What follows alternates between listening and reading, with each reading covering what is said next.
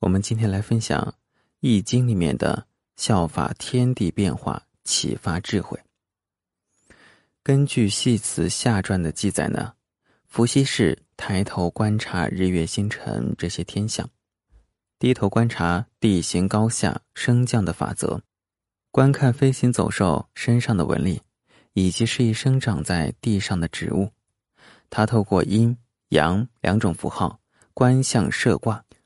由基本的八卦两两相重而生的六十四卦，每一个重卦有六爻，六十四卦合起来总共有三百八十四个爻。卦象符号用来反映宇宙和人生的复杂变化。古圣先贤呢，在这种变化中归纳出不容易改变的自然规律，作为判断吉凶的标准。因此呢，逐渐寻觅人生行为的准则。作为大家日常生活的重要参考。天呢，所显示的是高明、无所不复；人所秉持的是智慧，能活用精，由学习而来的知识。地呢，所表现的是薄厚、无所不载。人呢，居住在天地之中，为天地所生，也成为天地间的一份子，最好是。效法天地的变化，启发自己的智慧。易经呢，透过卦爻的符号以及卦辞爻辞来象征天地的变化。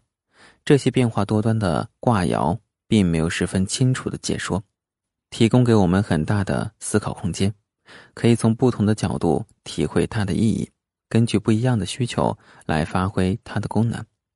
从这个层面讲呢，《易经》是一本智慧的书。实在是当之无愧。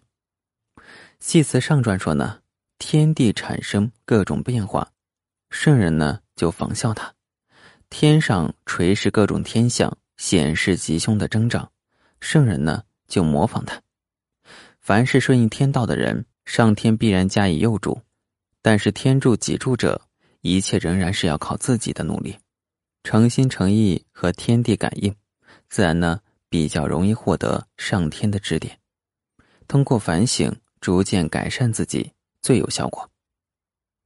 好，我们总结一下今天的内容。我们易经说呢，我们要效法天地。那么天是高明的，无所不覆；地呢是薄厚的，无所不载。人要效法天地，才可以开启自己的智慧。易经呢是透过卦爻的符号。和卦辞、爻辞，来象征天地的变化。人呢，必须发挥自己的思虑能力，培养良好的思虑习惯，发挥自由思虑的能力。当做到这些呢，我们就可能会启发自己的智慧。好，我们下一章呢，来听一听曾老给我们的建议。